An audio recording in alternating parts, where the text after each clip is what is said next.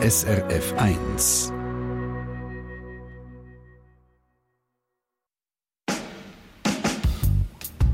SRF 1 Doppelpunkt. Am Mikrofon die Monika Erni. Und wir gehen heute zusammen an einen Ort, wo viele Tränen vergossen werden, wo es die einen oder anderen vielleicht mal schudert und wo Menschen in einem Beruf unterwegs sind, wo man im Alltag vielleicht gar nicht so wahrnimmt. Wir gehen zusammen auf den Friedhof. Trumpenschenko. Da stehe ich. Am Grab von einem 63-jährigen Mann, der vor knapp 60 Jahren gestorben ist. Hier dabei. Und bestatten ein zweites Mal. Zusammen mit dem Heinz Wicki, einem Fachmann für Exhumationen. Eigentlich liegt sie so friedlich unten. Ein spezieller Moment.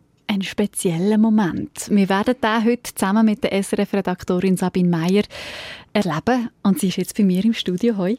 Guten Abend. Vielleicht ganz kurz zum Vorausschicken. Wenn Sie daheim jetzt bei der Vorstellung an Knöchel aus dem Grab holen, ein bisschen verschrocken sind, Sabine, so viel kann man sagen, das wird nicht eine verstörende Sendung. Nein, ich sage zwar, es ist ein spezieller Moment, aber ich sage auch, es ist ein schöner Moment. Viel schöner, als ich es mir eigentlich ausgedacht habe, als ich die Sendung geplant habe. Wir richten unser Ohr zum Friedhof und lernen dabei zwei Menschen kennen, die sich um uns kümmern, wenn wir tot sind, die unseren Körper rausholen und ein zweites Mal begraben, wenn er nach Jahrzehnten in der Erde noch immer nicht richtig verwest ist, die Gräber ausheben, Knochen rausholen und Blumen abpflanzen. Das ist der Doppelpunkt, der uns auf besondere Art und Weise am Friedhof und auch im Gedanken an natürlichen Kreislauf vom Leben wieder ein bisschen näher bringt. Und jetzt gehen wir mit, mit Sabine Meyer auf den Friedhof. Und erfahren auch, wie es zur ersten Begegnung, der Begegnung mit dem Friedhofsgärtner kam. Das ist nämlich aus einem sehr persönlichen Moment entstanden. Es war der Juni. Ich bin mit einer Freundin auf den Friedhof eine gemeinsame Freundin besuchen, die 2013 mit nur 34 gestorben ist. Wir sind gegangen einfach aus purer Freude und weil wir gerade an sie gedacht haben. Seit dem letzten Besuch ist es ein Weile her. Wir laufen durch die Grabreihe, suchen nach dem Namen von ihren Großeltern. Ihre Urne ist im gleichen Grab. Wir suchen und suchen, ohne Erfolg. Immer stiller sind wir, immer verzweifelter. Ist ihr Grab weg, aufgelöst, ohne dass wir es gemerkt haben? Wo wir schon aufgeben wollen, sehen wir einen Friedhofsgärtner. Einen letzten Versuch. Und er, er weiß sofort, von wem wir reden und sagt, kommen Sie, sie ist da hinten. Sie ist da hinten.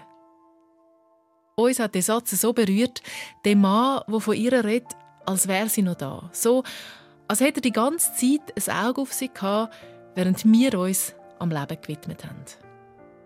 Und ich habe mich gefragt, weiss der Mann das, wie wichtig er in dem Moment war?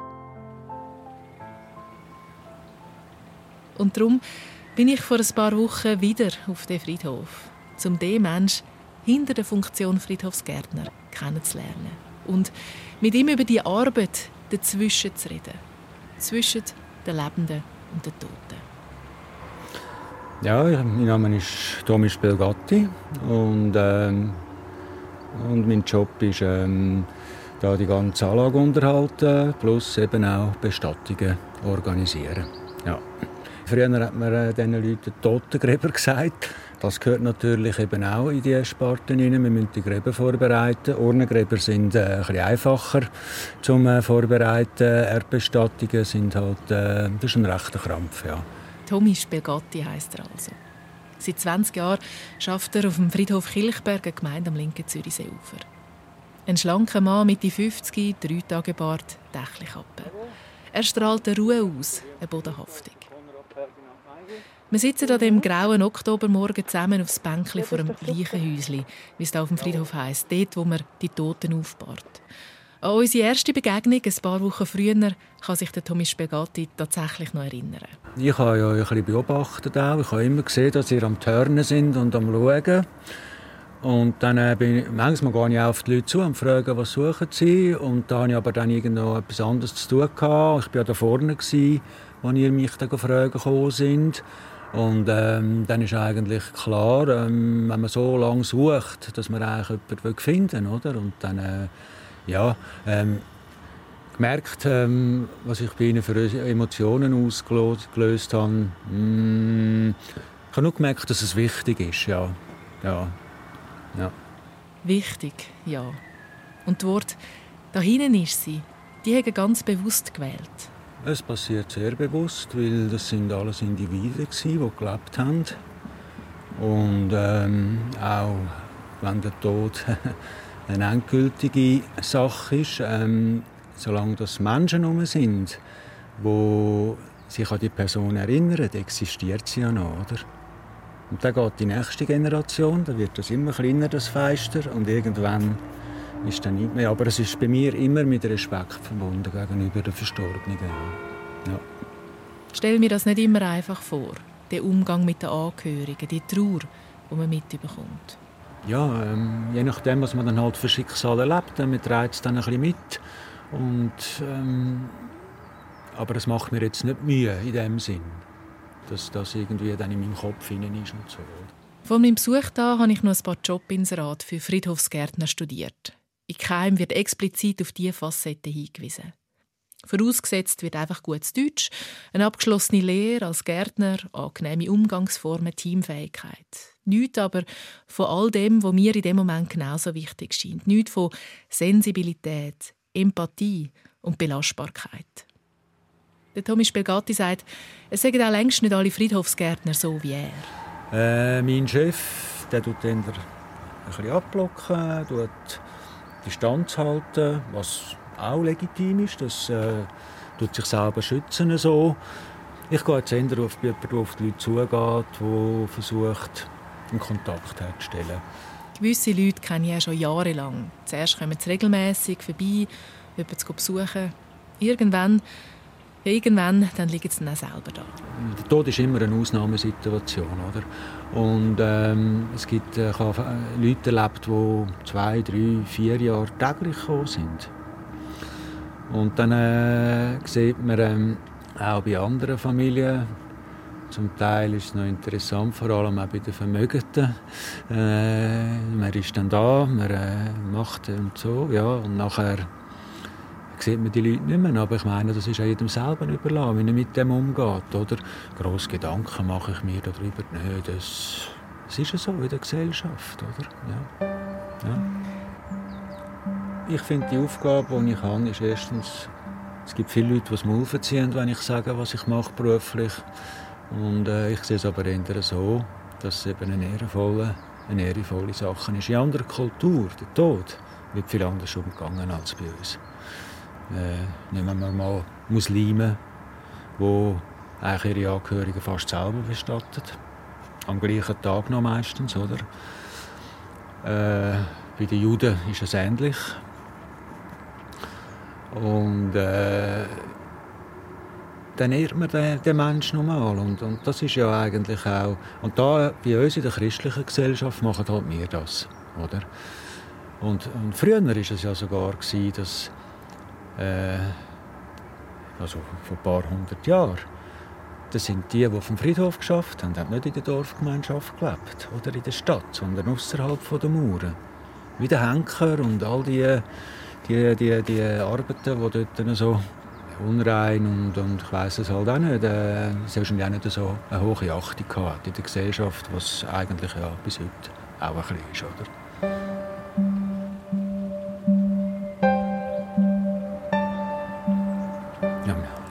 Tod. Thema Tod ist meistens bei den Leuten ähm, ja, so. Er macht mit seinen beiden Zeigefingern ein Kreuz vor der Brust. Ja. Er schätzt seine Arbeit, schätzt es mit den Händen zu arbeiten, pflanzt im Frühling hunderte von Denkeli, im Sommer Begonien, mäht den Rasen, schneidet im Herbst Bäume und räumt den Abfall weg, wo die Friedhofskreie immer wieder auf dem ganzen Platz verteilen. Aber nicht nur. Immer wieder nimmt er sich auch Zeit für die Menschen. Redet mit Angehörigen, die trauern, mit Leuten, die auf dem Friedhof Ruhe suchen, einen Moment sich aus dem stressigen Alltag ausklinken. Und Ja. er beobachtet, beobachtet die Gesellschaft. Ähm, ja, ich meine, auch wenn man jetzt zum Beispiel. äh, Wissen Sie, wenn Kinder da liegen, Kleinkind und so, dann, äh, dann bekommt es mich manchmal auch, oder? Also, Und dann, äh, wenn ich in die Welt schaue, was es so geht, und das junge kleine Leben da gesehen, wo haben müssen gehen und, und dann da unsere Politiker und auch überall auf Politiker sind sowieso ziemlich allgleich für mich. Die werden dann auch noch irgendwann realisieren, wenn dann bei ihnen der Sense machen und um was dass es dann geht am Schluss. Ja. Man nimmt sich sehr wichtig, oder? Ja. Der Tod, wie der Tommy Spelgatti, etwas, das ihn schon ein Leben lang begleitet. Sein grosser Bruder hat sich das Leben genommen und seine Eltern haben immer offen über den Tod geredet und wie sie es dann mal gerne hätten. Und was seinen eigenen Tod angeht, auch da ist für ihn schon klar, und das überrascht vielleicht, sicher nicht auf dem Friedhof. Wenn ich sterbe, dann muss ich die Kette nicht mehr haben vom Staat, der mir da vorschreibt, was los ist, oder? Ja. Zu viel ist vorgeschrieben auf dem Friedhof, zu viel reglementiert. Da ist es im Zen. Ja, ich habe ein Ferienhaus im Galankatal und äh, es wird sehr wahrscheinlich so sein, dass irgendjemand äh, mich auf ein Gipfelkreuz verschleppen muss dort unten, oder? Das wäre eine Möglichkeit, äh, wo, wo, wo, so ist. Auf der anderen Seite wollte ich aber auch, dass äh, Kind und, und meine Frau und so, dass die äh, mich locker erreichen können. Also selbstverständlich wird ein Teil dort oben sein und der andere irgendwie in der Nähe vom Haus dann, ja. Weil äh, ich wollte auch alle Tiere, die ich hatte, die sind alle Urnen. Ich hatte viele Tiere, gehabt, viele Hunde und viele Katzen und äh, die wollte ich alle mitnehmen, wenn ich da gehe, oder? Ein Friedhofsgärtner, wo der Friedhof zu eng ist. Wie übrigens etwa rund 5 bis 7 Prozent der Bevölkerung. So viel holen mindestens in der Stadt Zürich die Urnen nach der Kremierung heim. Ob sie am Schluss die Asche verstreuen, die Urnen die aufstellen oder mit Abstand im Friedhof beisetzen, das sagt die Statistik nicht. In den Reihengräber, äh, in den allgemeinen Gräber und so ist es halt wirklich fast so, sieht aus wie so ein Skarre, ein militärisches, oder? Ja. Die ganze Zeit, die Tommy Spelgatti und ich geredet haben, sind im anderen Ecke vom Friedhof Backer aufgefahren. Auf dem Friedhof ist es nicht einfach still, sondern da wird geschafft, geht es ab und zu Rauch und handfest zu und her. Beim Arbeiten, haben wir ja auch ein bisschen Lärm, genau. Ja. Wir laufen dort über und er erzählt von Gräbern, die dringend saniert werden müssen, weil die Körper drin nicht verrotten. Was ist es für ein Erdreich, wo man Menschen drin bestattet tut? Hier unten haben wir drei Grabfelder. Da haben unsere Vorgänger in Lehmine bestattet. Es waren 40 Jahre im Boden, die Menschen. Und in Lehmine ist wie vakuumieren eigentlich. Es sind 220 Wachsleichen, gibt denn das. Ja, das sind natürlich alles so Themen, wo man äh, erstens nicht gefragt wird meistens und ähm, äh, wo wir uns aber damit befassen müssen, dass, das, äh, dass wir da eine anständige Arbeit können abliefern können am Schluss auch, oder? Weil sonst muss man die wieder rausholen, man muss es nochmal in die Hand nehmen und ja. Nichts Schönes, wenn die Leichen so konserviert sind, dass alles, Kleider, Augen, einfach alles noch da ist. Und er sagt gefragt, ob es andere, die den Job machen. Er sagt nur die, der vorgrabt. Mich schudert. Und interessanterweise für einmal nicht ab der klassischen Vorstellung, dass Viecher den toten Körper zerfressen, sondern eben gerade das Gegenteil. Dass da unter dem Boden nichts mehr passiert. Die Zeit stillsteht. Zum Schluss gehen wir noch in seine Werkstatt. Urnen stehen auf der Werkbank gefüllt. Sie ist aus Burundi, sehr jung gestorben. Auch. Der Tommy Spelgatti legt seine flache Hand auf einen Deckel nach dem anderen. wissen wir noch nicht, ob er bei uns ist oder Sie sind da, mit ja. drin, zwischen Gartenschere und Rasenmäher, mit im Leben. Ja, also ist ja noch nicht so lange her, dass sie geklappt haben. Ja. Und äh, wenn das Ewige kommt, wenn die Menschen auf den ewigen, ewigen Pfad gehen, sage ich mal, ja, dann sind sie da und wir hüten die, bis es dann so weit ist und wir beisetzen können. Und auch nachher ist das irgendwie es ist einfach präsent bei uns. Es gehört zum Leben. Zu unserem Leben. Ja. Ich verabschiede mich von Tommy Spelgatti. Er muss noch auf Hunderte von Gräbern Begonien ausreißen und Kaluna einsetzen. Schöne Reihe und Glied, damit alles auf den 1. November zu Allerheiligen fertig ist. Der 1. November. Allerheiligen war vorgestern. Vielleicht sind Sie ja irgendwo in der Schweiz auf einem Friedhof und haben bewusst oder auch unbewusst die Blumen, die sorgfältig gemachte Arbeit von Friedhofsgärtnerinnen und Gärtnern wahrgenommen. Bevor wir noch in einen anderen Teil vom Friedhof gehen und uns dann auch dem Thema Wachsleichen widmen, bleiben wir noch einen Moment beim Tommy Spelgatti. Mich, Sabine, hat berührt, wie respektvoll er die Rollen als Friedhofsgärtner ausfüllt. Also ich habe dann so gedacht, ich, ich wünsche mir, dass alle so das würden machen, wo Menschen, die mir äh, lieb sind, irgendwo ähm, im Boden liegen oder wenn es dann auch mir mal so geht. Also gibt es da eine Weiterbildung in die Richtung für Friedhofsgärtnerinnen und Gärtner, auch diese Aspekte reinzunehmen? Also in eine Richtung wie ein Ethikkurs für Friedhofsgärtner meint ich, gibt es nicht, ist mir nie begegnet als Pflichtstoff. Aber ich habe noch ein schönes Mail bekommen vom SRF-Hörer Walter Glauser. Er ist pensionierter Bereichsleiter der Friedhöfe der Stadt Bern, beratet und macht vor allem Schulungen für Gärtner. Und er hat geschrieben, meine Vision ist es, dass wir in Zukunft alles Tommy Spelgattis auf den Friedhöfen haben. Das wäre schön. Also da gibt es Leute, die ganz ähnlich denken. Ein Punkt, wo der Tommy Spelgatti selber anspricht, auf dem Friedhof laufe alles so streng nach Regeln und Ordnung ab. Ist das jetzt einfach auf dem Friedhof so oder so ziemlich überall? Ja, also da muss ich vielleicht vorausschicken, dass es so allgemeine Zahlen, so eine Schweizer Übersicht nicht gibt jeder Friedhof, jede Gemeinde tut das selber für sich registrieren und auch jeder Friedhof ist total anders. Also ein Friedhof im Tessin ist ganz anders als ein Friedhof im Appenzell. Was ich aber von diversen Gesprächen mit Leuten aus der Branche weiß, dass die Friedhofsordnungen in vielen Friedhöfen noch sehr streng sind, dass alles genau vorgeschrieben ist, welche Materialien man darf brauchen für einen Grabstein, wie das Grab muss ausgerichtet sein, wie groß, was darauf darf bepflanzt werden. Also das ist alles sehr reglementiert. Aber es gibt auch Friedhöfe, die das versuchen zu durchbrechen. In der Stadt Zürich zum Beispiel ist man da sehr innovativ unterwegs. Ähm, das hat mir der Rolf Steinmann erzählt. Er ist der Leiter vom Bestattungs- und Friedhofsamt in der Stadt Zürich. Da haben wir jetzt so mit Themenmietgräber angefangen. Das sind so wie kleine Gemeinschaftsgräber, die einem Thema gewidmet sind. Da haben wir jetzt zum Beispiel das Themenmietgrab Engel oder Tempel wo man sich einsetzen kann. Wir haben aber auch den Birrenhain und, und Studengarten, auch ökologische Sachen. Und dort probiert man dann eben auch, das, ich sage jetzt, das streng re reglementiert, die Reihe ein bisschen aufzulockern, ein bisschen in einer loseren Art. Und das kommt wirklich sehr gut an, das ökologische Studien, Natur, so wirklich im Sinne vom, vom Kreislauf. Das spricht die Leute an und die schätzen das. Vielleicht auch noch ein paar Zahlen dazu. In der Stadt Zürich, wo ja das grösste Bestattungsamt der Schweiz hat, da haben wir jetzt letztes Jahr zum Beispiel nur gerade 8 Prozent von allen Verstorbenen in das klassische Reihengrab, in so einem klassischen Reihengrab beigesetzt. Die anderen haben andere Grabformen gewählt, wie Urnenwand, Familiengrab oder so. Und der grösste Teil, also 40 Prozent, haben ins Gemeinschaftsgrab wählen. Und dann gibt es natürlich auch noch die Leute, die die Urne heimnehmen. Das sind jetzt in der Stadt Zürich etwa 5 bis 7 Prozent. Aber ich nehme an, dass immer noch die Mehrheit der Menschen den Friedhof an sich als Bestattungsort wählen. Das ist so. Also in der Stadt Zürich sind es 90 Prozent, die am Schluss den Friedhof wählen. Ähm, die, die Urne heimnehmen, das ist wirklich ein, ein verschwindend kleiner Teil. Und vielleicht noch eine letzte Zahl, aber eine, die doch auch nochmal zeigt, wie die Bestattungskultur sich verändert.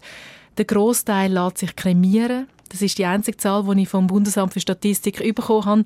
80 Prozent in der Schweiz will eine Kremation und keine Erdbestattung. Apropos Erdbestattung, was der Tommy Spelgatti noch thematisiert hat, das sind Wachsleichen. Ein Wort, das in meinem Kopf nicht angenehme Bilder auslöst und vor allem so ein, ein ungutes Gefühl. Also man will ja, dass der menschliche Körper zurück in den Kreislauf der Erde geht und dann wird die Transformation einfach blockiert und der Körper ist nach 40, 50, 60 Jahren immer noch ganz und äh, von dieser unfreiwilligen Konservierung scheinen ja einige Körper betroffen zu sein. Es hat viel, weil in der Vergangenheit ist dem Boden einfach nicht so viel Aufmerksamkeit beigemessen worden oder man hat schlichtweg nicht gewusst. Also ich habe auch gehört von Tommy Spagatti, hat er mir gesagt, also früher hat man zum Teil Bauschutt auf die Gräber da, um die Gräber auffüllen. Und erst in jüngerer Zeit hat man angefangen, Gräber sanieren und wirklich darauf zu schauen, was ist das für ein Boden, wo wir da die Verstorbenen drin bettet.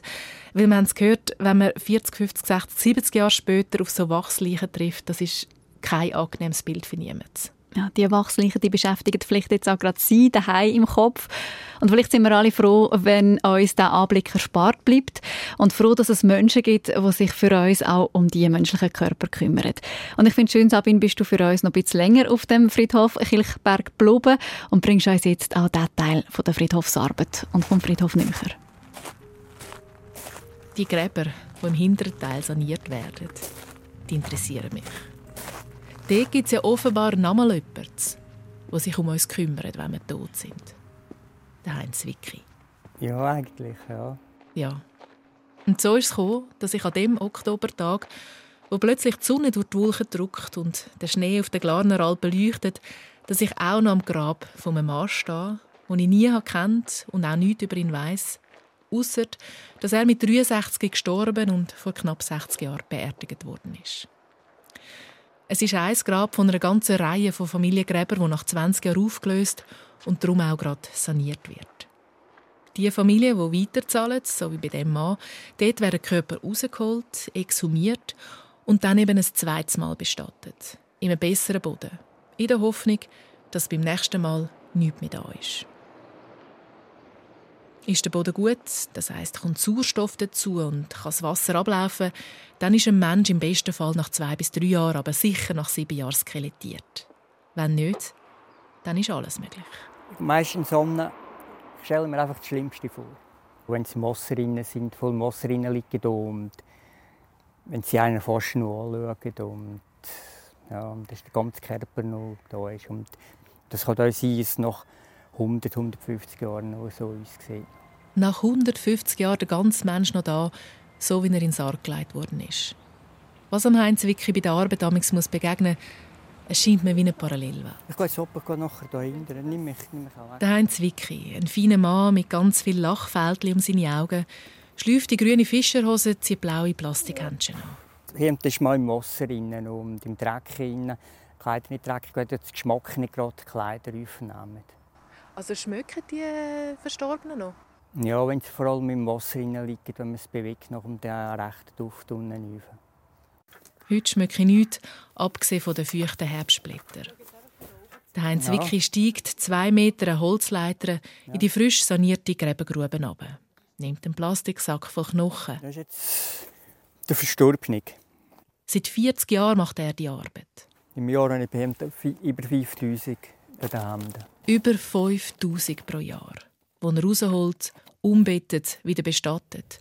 5000 mal 40. Wahnsinn. Der Heinz Wicki schaut mich an, als gäbe es nichts zum Staunen. Für ihn ist das alles so normal. Die haben dann gleich auch so einen anderen Brief, wo man sagt, ja, wieso mache ich jetzt das? Und dabei ist etwas, das von selber uns kommt. Und es fast so mehr sein, dass man das macht. Er macht den Plastik auf. Das ist der Mann, wo ich an seinem Grab stehe. Fängt Knochen für Knochen an herzulegen. Immer das Gesäß zuerst, dann die Oberschenkel, Wadenbein und dann drauf, bis am Schluss der Schädel da liegt. Mit klaren, ruhigen Bewegungen. Und in nur gerade vier Minuten liegt der ganze Mensch da. Die Hände gefaltet. ich habe es immer schon so gemacht und für mich stimmt das so. Und denke, man sitzt auch in der Sonne, wo man es uns hat. Und das ist auch ästhetisch und pietätvoll und Respekt auch zum Verstorbenen. In der ganzen Schweiz ist der Heinz Wicki unterwegs. Und manchmal trifft er so auch auf alte Bekannte. Ja, Dings ich einmal. Bischof, der mich gefilmt hat, habe ich auch in den Händen gehabt. Der Bischof, der Sie gefilmt hat? Ja, das war noch, ja, das war speziell noch. Ja. Da hat jetzt Chür oben Dings äh, gesoniert, die Kathedrale und da. Das ist noch der Friedhof von Messen, ein bisschen, haben sie abgesenkt alles. Ja. Bischef und alles habe ich dort, äh, wenn man es ihm gesagt hätte, ja. hätte er gedacht, ja, an Ohrungen. Er ist ein gläubiger Mensch, sagt er, und vom Tod hat er noch nie Angst gehabt. Schon als kleiner Bub sei er seinem Großvater gut Nacht sagen, wo der aufbahrt in der Stube gelegen sei. Er sagt der Körper, der zurückbleibe, Seele geht weiter? Ja, weiter einfach die, die geistige Welt. Drin. Das, glaube ich, dass das geht, ja. Ein weiter vorne von dieser Grabreihe liegen auch schon zwei andere Körper, die er am Morgen Knochen für Knochen platziert hat. Sie liegen da, alle gleich. Keiner besser, keiner schlechter, keiner höher, keiner tiefer, alle gleich. Wenn das sieht, ist eigentlich das Niveau ist alles vom gleichen, gleichen Heiche oben. Im Tod sind alle gleich. Aber wie das Leben sie prägt hat, sieht man. Ja, den Charakter kann man lesen. Ja. Ja, man sieht hier oben, ob den Augen gibt es auch viel, wenn es grimmig Man sieht schon oben nachher die Geschwulst und alles und so. Ja. Wir stehen da, schauen auf die drei Körper runter. Und ich bin erstaunt, dass es mich weder früher noch grust. Im Gegenteil. Der Heinz Wicki macht das auf so eine ruhige Art, so klar, so respektvoll, dass plötzlich all der Stress und das Gefühl außerhalb der Friedhofsmauern weiter weg scheint. Und irgendwie auch so sinnlos. Ich denke, wieso tut er sich da so. Das sickert um, der Ecke, diese Ecke und die Ecke und dann, macht Peng und dann fort. Der Heinz Wicki nimmt die Schaufel in die Hand, leert Erden über die Knöchel vorsichtig, dass ja nichts verrutscht. Richtet beim Schädel nochmals Gebiss. Ja, wie das ist auch nach 60 Jahren unter dem Boden noch tiptop zu Weg. Und verdeckt dann auch das. So schnell geht's und dann ist wieder jemand weg. Ja, das sieht man nie mehr muss jetzt eigentlich nicht mehr plagen, als man sieht. He? Dann gibt er am Damperfahrer das Zeichen und der füllt die ganze Reihe ebenerdig auf. Zudeckt zum zweiten Mal.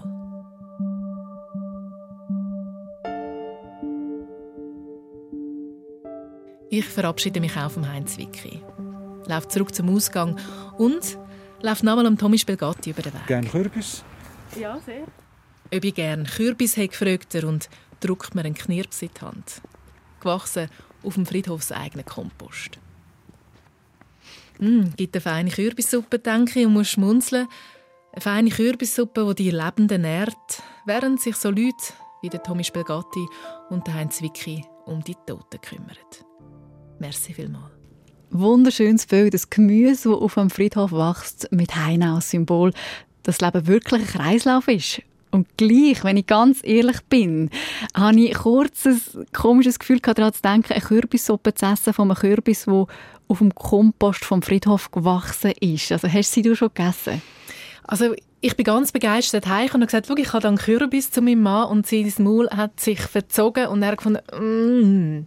also von dem her, ich habe die Kürbissuppe noch nicht gemacht und ich glaube, das sind schon so geschudert hat, hat mit dem Gefühl zu tun, da ist irgendwie Flüssigkeit von diesen Toten, der Kürbis damit gewachsen ist. Irgendwie so etwas. So wie du sagst, ist so ein bisschen, da geht ja irgendetwas mhm. im Kopf ab. Ähm, aber wenn wir jetzt gerade bei der Flüssigkeit sind, ist vielleicht noch wichtig, mal zu sagen, also das sogenannte Leichengift, das man immer wieder hört, das gibt es nicht. Ich habe alle gefragt, die ich getroffen habe auf dem Friedhof. Das ist ähm, irgendein Meer, das immer wieder gehört. Aber es gibt natürlich Flüssigkeit, die sich ansammelt, das Regenwasser, das über die Verstorbenen läuft und dann auch Giftstoff mitnimmt. Aber das wird aufgesammelt in einem Becken, das wird gereinigt, bevor dann die Flüssigkeit zurück in den Kreislauf geht. Und jetzt gleich noch, der Kompost beschäftigt mich noch ein bisschen. Was ist denn das für ein Kompost? Also ist das Kompost, wo aus dem Grab rausgehobene Erde irgendwie, oder was, was ist das für ein Kompost? Dort drauf sind die Blumen, die man immer jetzt gerade wieder massenweise müssen Blumen, das sind die Blätter der Bäume vom Friedhof, also ganz ein natürlicher Kompost. Weißt du jetzt schon, was du mit dem Kürbis machst? Also ganz ehrlich, ich werde ihn verwenden. Ich sehe kein Problem. Das ist Vielleicht ist die Suppe dann allein. und das ist eigentlich spannend, oder? Etwas so Natürliches gruset uns. Wie ist es dir gegangen auf dem Friedhof mit der Konfrontation von Tod, von Verwesung, von menschlichen Körper? Du bist ja direkt vor einem offenen Grab gestanden, wo auch Knochen rausgeholt worden sind. Also als ich zuerst zum Heinz Winki hergelaufen bin und gesehen habe, dass da alles offen ist und dass wir jetzt da wirklich zusammen auch können mal bestatten können, habe ich schon zuerst so, hm, ähm, hat es etwas mit mir gemacht. Und dann ist aber alles total stimmig gewesen.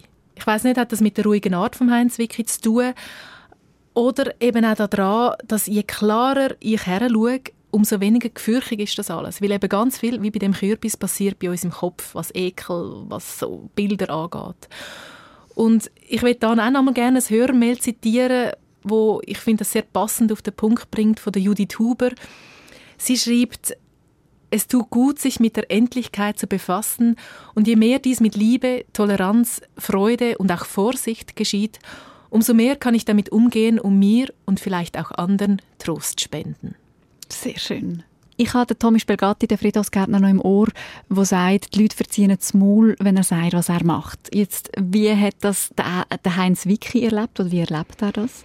Auch er sagt, er hausiert jetzt nicht mit seiner Arbeit, weil er spüre, dass auch die Leute haben einfach Mühe mit der Endlichkeit.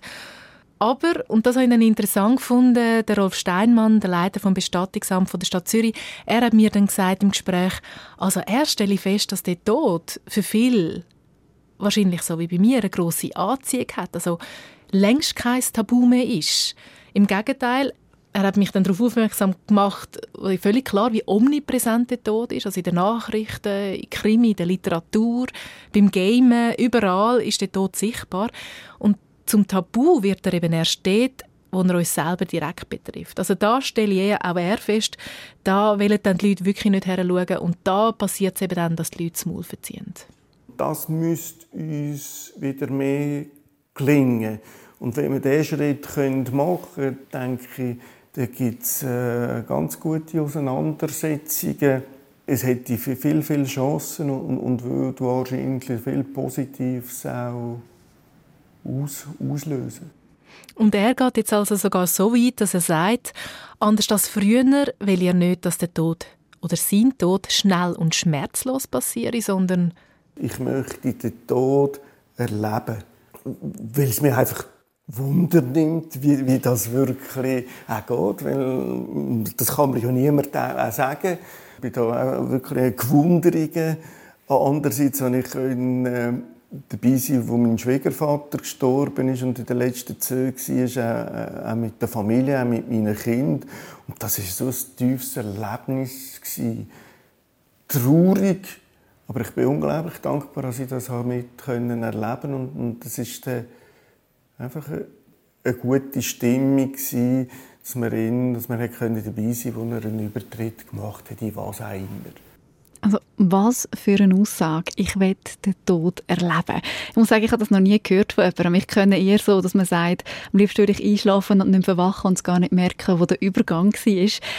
Also der Tod, erfahre ich auch in meinem Umfeld, ist nicht das Lieblingsthema in den Gesprächen. Eher etwas, wo man hofft, nicht so oft und nicht so bald müssen darüber reden Jetzt bei deinen Recherchen rund um Friedhof und Begräbnis, spiegelt sich unsere Distanz zum Thema Tod auch in der Art und Weise, wie man heute bestattet? Es gibt jetzt so ein bisschen zwei Tendenzen. Es gibt die eine, zwar immer noch die kleinere, aber es gibt das, dass die Leute immer mehr dazu beitragen bei einer Abdankung. Also, dass jemand einen Lebenslauf lesen oder dass jemand noch Musik macht dazu. Das gibt's. Und dann gibt's aber eben auch die andere Seite, die beobachtet Rolf Steinmann auch. Da werden wir, also der Tod werde auf eine Art immer diskreter. In den 90er Jahren sind dann noch fast 55 Prozent, die in die Friedhofkapelle gegangen sind. Und heute sind es noch rund 30 Prozent. Also unsere Friedhofkapellen werden immer weniger genutzt. Sie sehen auch Tendenzen, auch wenn Sie Todesanzeigen anschauen, dass es ja auch immer mehr Beisetzungen im engsten Familienkreis gibt. Und jetzt nicht nur im Kontext mit Corona, dort hat es ja wirklich Sinn gemacht. Aber dass man auch das gleiche Mal nicht mehr möchte.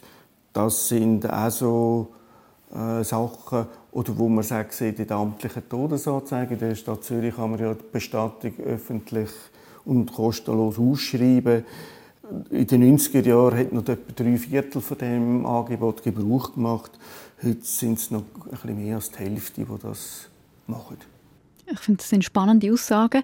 Für mich heisst es aber jetzt nicht per se, dass man muss in eine Friedhofkapelle gehen um sich mit dem Tod auseinanderzusetzen oder zum Abschied Nein, Ich kann mir vorstellen, man ist heute wahrscheinlich auch freier geworden in der Art, wie man eine Beerdigung oder einen Abschied gestalten will, dass es auch vielleicht weniger Leute hat. Und eben, vielleicht muss man heute einfach nicht mehr so zwingend diesen Konventionen folgen.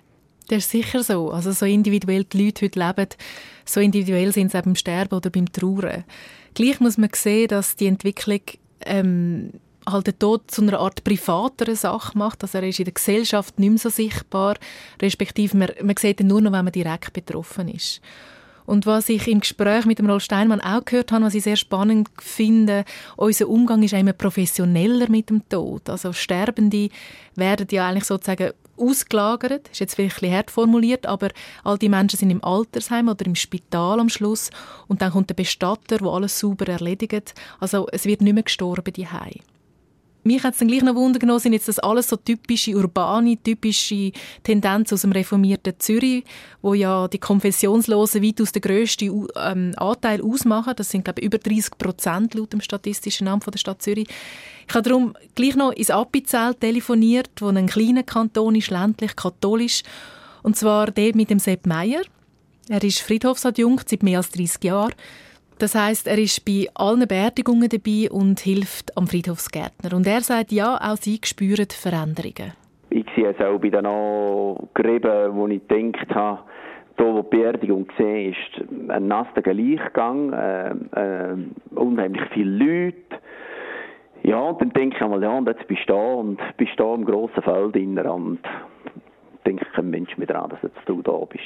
Dann denke ich, Moment mal, so schnell geht es. Ich für mich, wenn ich einmal durchlaufe und die Gräben mache, dann, und dann, du weißt auch, schon spezielle Beerdigungen bleiben da halt, wenn, wenn irgendetwas Spezielles siehst, dann hast du es eben noch ein bisschen im Kopf und dann denke ich einmal, ja, geht doch jetzt schnell für mich, denke ich, geht doch jetzt schnell, bist du dann auch vergessen. So. Und da hört man am Schluss noch ein bisschen den Seufzer raus. Aber auch da würde ich gerne nachhaken, heisst das wirklich nur, weil die Leute nicht mehr ans Grab kommen, dass sie den toten Menschen vergessen? Also ich finde, man kann doch auch auf ganz andere Arten das Gedächtnis wahren.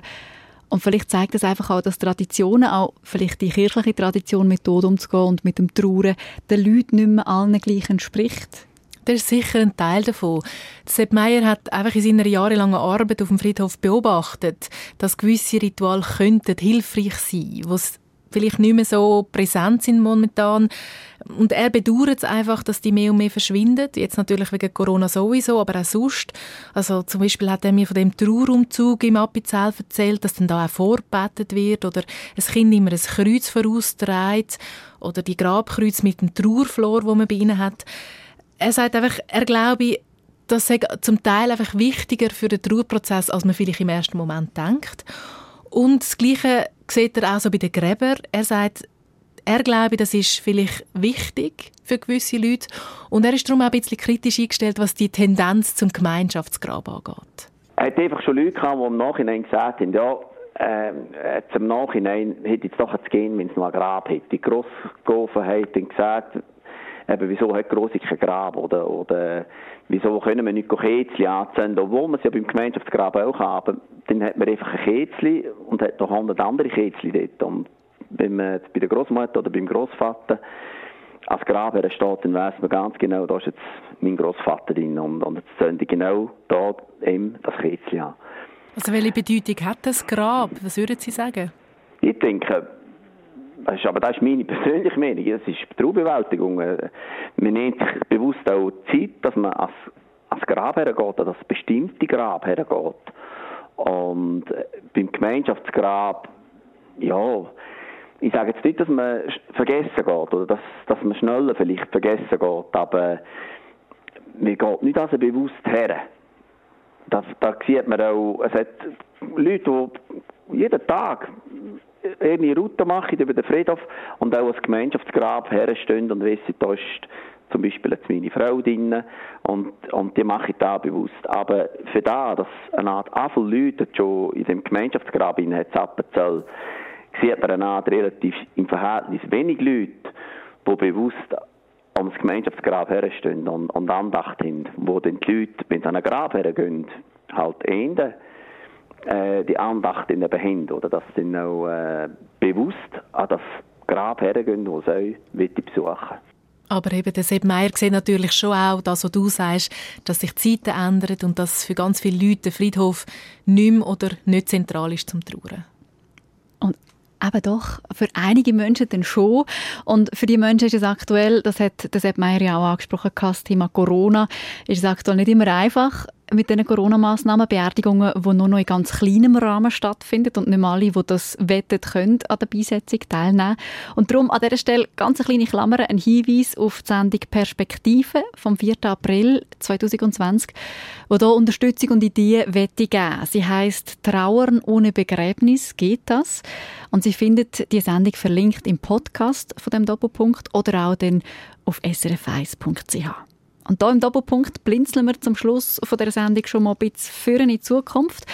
Was passiert mit dem Friedhof, wenn es immer mehr leere Flächen gibt? Immer mehr Leute wollen in ein Gemeinschaftsgrab und es gibt auch immer mehr Urnen, die auch weniger Platz brauchen. Sabine, was hast du herausgefunden?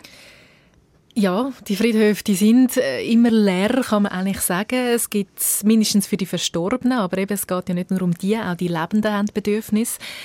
Um sich das, um sich das vielleicht vorstellen auf dem grössten Zürcher Friedhof, dem Friedhof Silfeld, der ist 40 Fußballfelder groß. Und der Rolf Steinmann hat mir gesagt, aber nur gerade 15 Fußballfelder davon sind effektiv mit Gräber, Gräber besetzt. Der Rest ist ein riesen Park mit alten Bäumen, wunderbaren Blumenwiesen. Also ich habe dort schon Stunden verbracht und er ist die grösste zusammenhängende Grünfläche in der Stadt Zürich und logisch ist das natürlich extrem wertvoll für eine Stadt. Das muss man gesellschaftlich natürlich jetzt auch wieder ein bisschen, ein bisschen neu definieren. Was macht man mit der äh, Friedhofsfläche? Der Friedhof hat für mich so viele Qualitäten. Er ist natürlich primär ein Ort von der Ruhe, vom Abschied nehmen, aber nicht nur. Es ist ein Leben.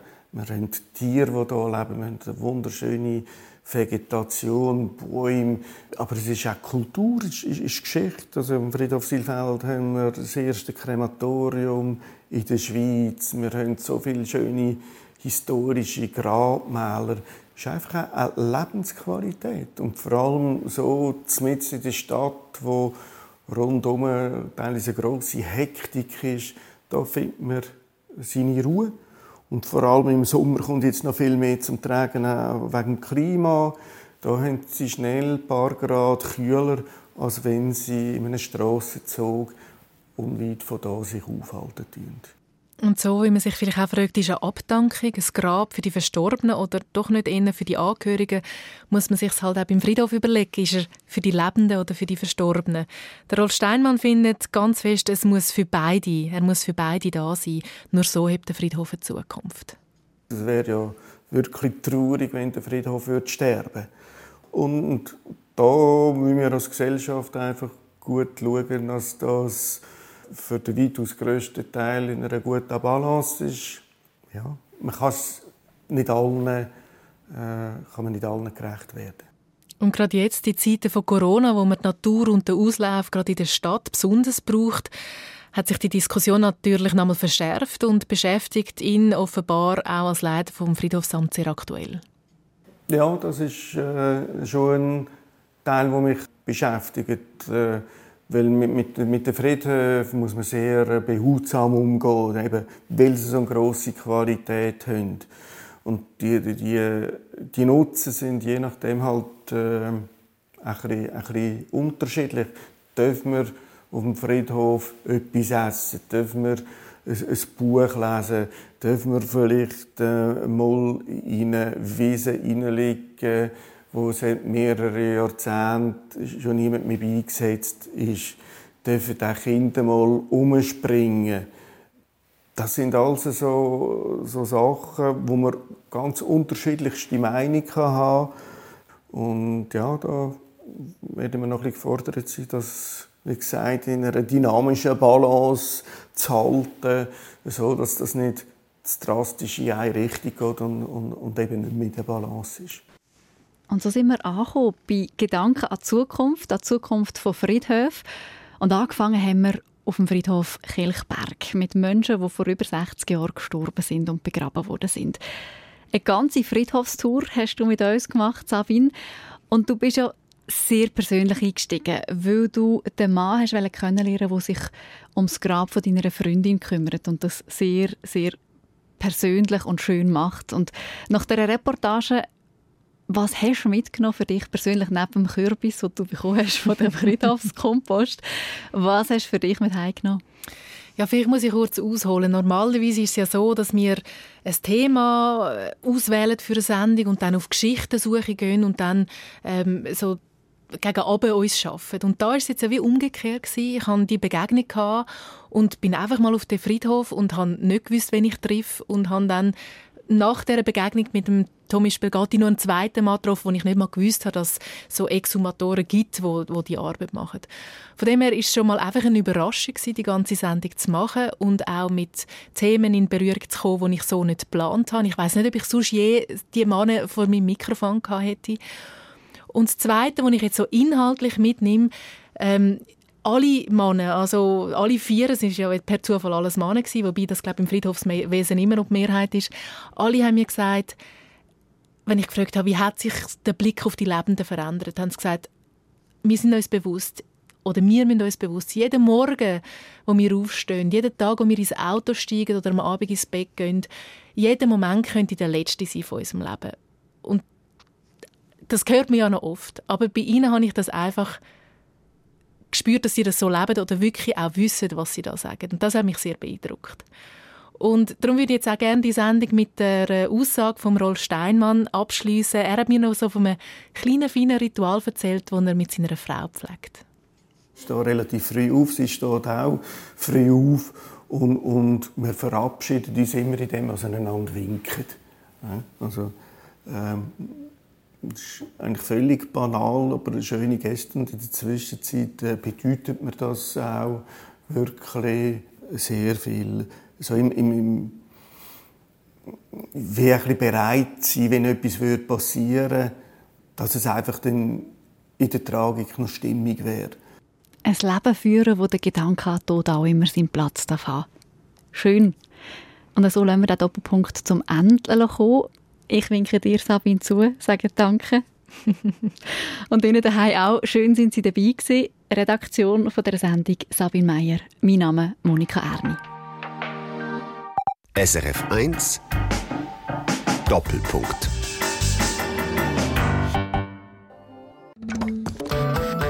Eine Sendung von SRF 1. Mehr Informationen und Podcasts auf srf1.ch.